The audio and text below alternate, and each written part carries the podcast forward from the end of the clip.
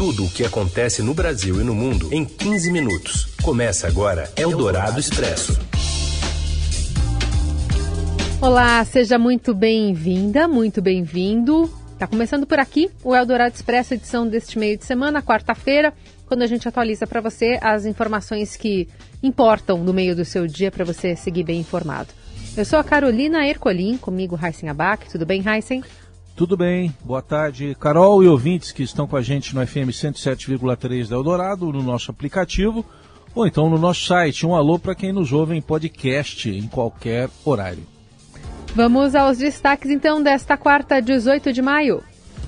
O sul do país registra temperaturas negativas e neve nesta quarta. Em São Paulo, a Pastoral do Povo da Rua, da Igreja Católica, pede mais assistência aos sem-teto e a Prefeitura investiga uma morte.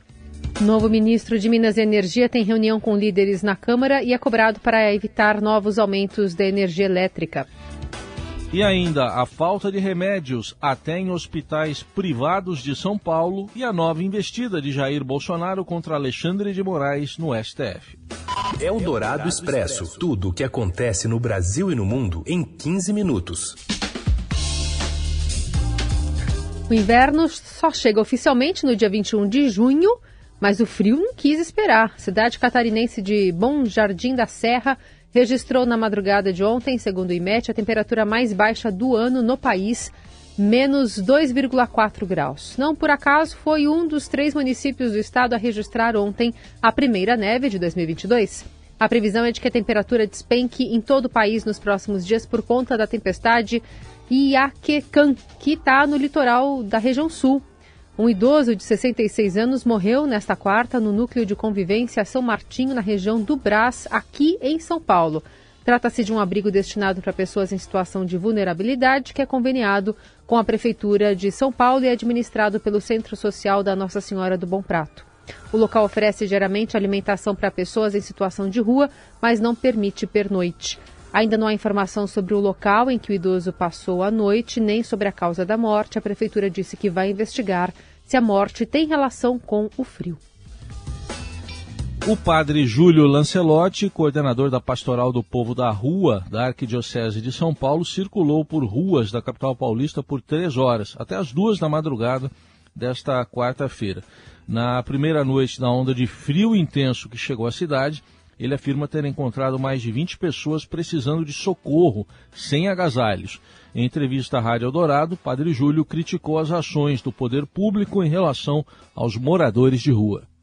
Eu fiquei até as duas da madrugada nas ruas de São Paulo e eu ainda estou atormentado de tudo que a gente viu a quantidade de gente pelas ruas da cidade. Eu admiro que a prefeitura não se movimente, não faça essa busca ativa, não ande pelas ruas, não procure as pessoas. E eles ficam em pontos parados esperando que as pessoas cheguem. Ele relatou ainda ter encontrado várias pessoas que foram dispersadas após ações policiais na Cracolândia, no centro de São Paulo. Para o padre Júlio, Ações como a abertura da estação Pedro II do metrô pelo governo do estado para abrigar moradores de rua durante a noite e a instalação de tendas pela prefeitura paulistana ajudam, mas não resolvem o problema. A tenda ela não pode ficar isolada, como se fosse uma ilha lá parada. O grupo é que tem que ir onde as pessoas estão porque com o frio que estava na madrugada, as pessoas acabam ficando um bolinho. A pessoa está encurvada ali, está quase que em posição fetal para se aquecer. Além de ter esses pontos, é preciso ter essa circulação. A íntegra da entrevista com o padre Júlio Lancelotti está disponível no site radioeldorado.com.br. Lá você também tem informações sobre como fazer doações de alimentos e roupas para a Pastoral do Povo da Rua da Arquidiocese de São Paulo. O Centro de Emergências Climáticas da Prefeitura Paulistana registrou frio de 5 graus na região metropolitana de São Paulo durante a madrugada, mas a sensação de frio ainda mais intenso de até 0 grau. Parelheiros, na Zona Sul, foi a região mais gelada, com esses 5 graus. Eldorado Expresso. Presidente da Câmara, Arthur Lira, classificou como produtiva a reunião que manteve com o ministro de Minas e Energia, Adolfo Saxida, nesta quarta e disse esperar uma resposta em um prazo bastante curto sobre as, os aumentos das tarifas de energia elétrica no país, que viraram alvo do Congresso. Após o encontro, que ainda reuniu representantes da ANEL e outros parlamentares, Lira afirmou que a intenção é se chegar a uma saída equilibrada com relação ao assunto. O ministro Sachida saiu daqui com a incumbência de se reunir com as distribuidoras, com a ANEL, com os parlamentares, para que discutam uma saída equilibrada que possa, a partir deste momento, ter um encaminhamento de solução para a diminuição deste repasse que, apesar de ser contratual, pode ser minimizado no momento ainda de grande dificuldade com a retirada da bandeira e com o incremento desse aumento por parte das distribuidoras. De acordo com Lira, haverá novas reuniões ao longo do dia. O objetivo é definir como se dará o andamento do projeto para assustar os aumentos das tarifas de energia elétrica autorizados pela ANEL. A proposta tramita na Câmara e foi defendida por Lira. Ele chegou a dizer que a suspensão dos aumentos, inicialmente focada no Ceará, pode valer para o país inteiro. Em ano de eleição, parlamentares pressionam Lira para colocar à votação né, esse decreto. Os parlamentares apresentaram na Comissão de Minas e Energia uma série de requerimentos para convocar o ministro Saxida para falar sobre a alta de energia elétrica e dos combustíveis. De acordo com o presidente da Casa, pode ser pautada no plenário a solução para o problema. Nós esperamos uma resposta num prazo bastante curto para que a Câmara possa discutir dentro do Congresso Nacional, na pauta do plenário ou não, a solução para este problema que eu espero que venha da sensibilidade da ANEL e das distribuidoras que fazem das concessões, neste momento do Brasil, um tema de muita discussão. Como mostrou o Estadão, a proximidade do cronograma de reajustes de energia elétrica em São Paulo, em Minas Gerais, pressiona o novo ministro de Minas e Energia a buscar alternativas para travar essa alta na conta de luz. Bolsonaro cobra a redução de energia, chegou a prometer 20% de queda na conta, mas com os reajustes programados das distribuidoras, a queda deve ficar em torno de 6%. Eldorado Expresso. Bolsonaro está com energia para entrar com uma ação contra o ministro Alexandre de Moraes, do Supremo Tribunal Federal, por abuso de autoridade. Moraes é o relator das investigações mais sensíveis contra o Planalto, como os inquéritos das fake news e das milícias digitais, e se tornou um dos alvos preferenciais do bolsonarismo. A notícia crime contesta a demora na conclusão do inquérito das fake news aberto de ofício em março de 2019 pelo então presidente do STF, Dias Toffoli, com base no regimento interno do tribunal e sem solicitação do Ministério Público Federal. Bolsonaro diz que a investigação é injustificada, não respeita o contraditório e que até hoje as defesas dos investigados estão no escuro, sem sequer ter conhecimento do processo. O plenário do Supremo já decidiu que a abertura do inquérito foi regular o processo também fala em prejuízo político para a imagem de Bolsonaro em ano eleitoral. Outro ponto questionado é a inclusão do presidente como investigado, o que, segundo a ação, foi feito sem justa causa fundamentada e sem qualquer indício de materialidade delitiva. Bolsonaro se tornou alvo do inquérito das fake news por organizar uma transmissão ao vivo para contestar a segurança das urnas eletrônicas, usando informações infundadas e distorcendo uma apuração sigilosa da Polícia Federal sobre um ataque hacker aos sistemas do Tribunal Superior Eleitoral. O presidente também coloca em dúvida a investigação das milícias digitais. Bolsonaro ainda não se manifestou publicamente sobre a investida, mas uma nota distribuída por interlocutores dele diz que a ação leva em conta sucessivos ataques à democracia desrespeito à Constituição e desprezo aos direitos e garantias fundamentais. Eldorado Expresso. O presidente turco Recep Erdogan afirmou hoje que a Suécia não deve esperar que a Turquia aprove seu pedido de adesão à OTAN sem a devolução de terroristas curdos que teriam sido acolhidos no país. Erdogan também disse que delegações suecas e finlandesas não devem ir à Turquia para convencê-lo a apoiar sua participação na aliança. Finlândia e Suécia solicitaram formalmente a adesão à OTAN numa decisão estimulada pela invasão da Ucrânia pela Rússia, que completa hoje 84 dias. No entanto, o governo turco diz que a Suécia e a Finlândia abrigam pessoas que dizem estar ligadas a grupos que considera terroristas. Entre eles estariam militantes do Partido dos Trabalhadores do Kurdistão e seguidores de Fethullah Gulen, a quem o governo turco acusa de orquestrar uma tentativa de golpe em 2016. Para que um novo integrante seja admitido, é preciso que todos os atuais membros concordem com o ingresso do país requerente. E o apoio restrito da imprensa estatal russa à invasão da Ucrânia sofreu um abalo esta semana quando o coronel aposentado Mikhail Kodayonok, um dos mais respeitados analistas militares do país, disse ao vivo que o conflito vai ficar muito pior para a Rússia e que o país está isolado.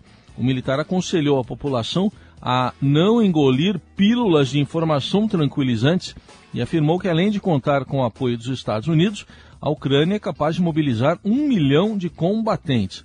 A importância da declaração é ainda maior por ter ido ao ar no programa 60 Minutos, apresentado por Olga Skabeeva, uma das mais enfáticas apoiadoras de Vladimir Putin no país. Uma das alegações russas para a invasão da Ucrânia era impedir a expansão da OTAN. Suécia e Finlândia, como você ouviu, formalizaram o pedido de entrada na organização. O Festival de Cannes confirmou o tom político da sua edição de número 75 ao exibir na cerimônia de abertura uma transmissão por vídeo do presidente da Ucrânia, Volodymyr Zelensky. Muito aplaudido, ele lembrou que o primeiro festival, que deveria ter acontecido lá em 1939, foi cancelado porque um ditador, Adolf Hitler, iniciou uma guerra. Sem citar o nome de Putin, Zelensky diz que é necessário ter esperança quando outro ditador invade a Ucrânia e deixa um rastro de morte. Também ovacionado, o ator americano Forrest Whitaker recebeu a palma de ouro honorária e ressaltou que o cinema deve ser um instrumento do humanismo. Eldorado Expresso. Falta de remédio é o principal problema para 25% dos hospitais privados de São Paulo. E outros 30% reportam alta de preço dos itens. Os detalhes chegam com José Maria Tomazella um em cada quatro hospitais privados do estado de São Paulo diz que a falta ou dificuldade para a compra de remédios é o principal problema enfrentado hoje, segundo pesquisa do Sindicato dos Hospitais. Farmácias e centros médicos, públicos e particulares, também relatam a escassez de medicamentos. Entre os motivos apontados estão os sucessivos lockdowns na China e a guerra na Ucrânia, que afetaram a cadeia de fornecimento. A crise prejudica o trabalho dos profissionais de saúde e o atendimento de pacientes e leva até ao adiamento de cirurgias não urgentes. Outros 30% dos hospitais ouvidos pelo sindicato relataram a alta de preços como principal problema. No total, foram ouvidas 76 unidades particulares e só 14% desses hospitais não enfrentam problemas com estoque ou aquisição de medicamentos.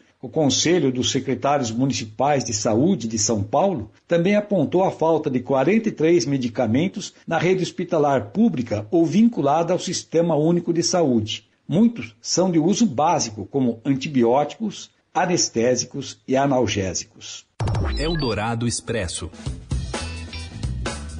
Primeiro ciclista africano negro a vencer uma etapa do Giro da Itália abandona a competição após se ferir com a rolha de espumante no pódio. Conta mais, Márcio Azevedo. Boa tarde. Olá, boa tarde. A tradicional comemoração no pódio, aquela com champanhe que a gente está acostumado a ver em diversas modalidades, se transformou em um pesadelo para o ciclista Binyan Germani, de 22 anos. A rolha que saiu da garrafa acertou o olho esquerdo do atleta, que havia conquistado uma simbólica vitória em uma das etapas do Giro da Itália, tradicional prova da modalidade. Ele foi levado para o hospital, passou por diversos exames e, após uma avaliação rigorosa dos médicos, ficou decidido que ele teria que desistir da prova. Existiria um risco muito grande do problema no olho se agravar e ele até perder a sua visão. Germani havia se tornado o primeiro africano negro a vencer uma etapa do Giro da Itália, que é uma tradicional prova, assim como o Tour de France também, e esse incidente aconteceu ali na comemoração, na empolgação. O ciclista da Eritreia havia conquistado seis top 5 em 10 etapas e estava no segundo lugar geral da competição. Ou seja, tinha grandes chances aí de brilhar nesse Giro da Itália e brigando ali pelas primeiras posições. Infelizmente, a empolgação na comemoração causou esse incidente. Vale lembrar que o ciclismo é uma prova que a gente já viu diversos acidentes. E no caso do nosso ciclista aí da Eritreia, infelizmente, ele acabou se lesionando no pódio, ou seja, não na competição, o que infelizmente o tirou a chance de conquistar um resultado realmente expressivo. Ficamos por aqui, o Dourado Expresso volta amanhã. Boa quarta-feira a todos. Uma boa quarta também, bom frio para quem está no frio. Até amanhã. Você ouviu Eldorado Expresso tudo o que acontece no Brasil e no mundo em 15 minutos.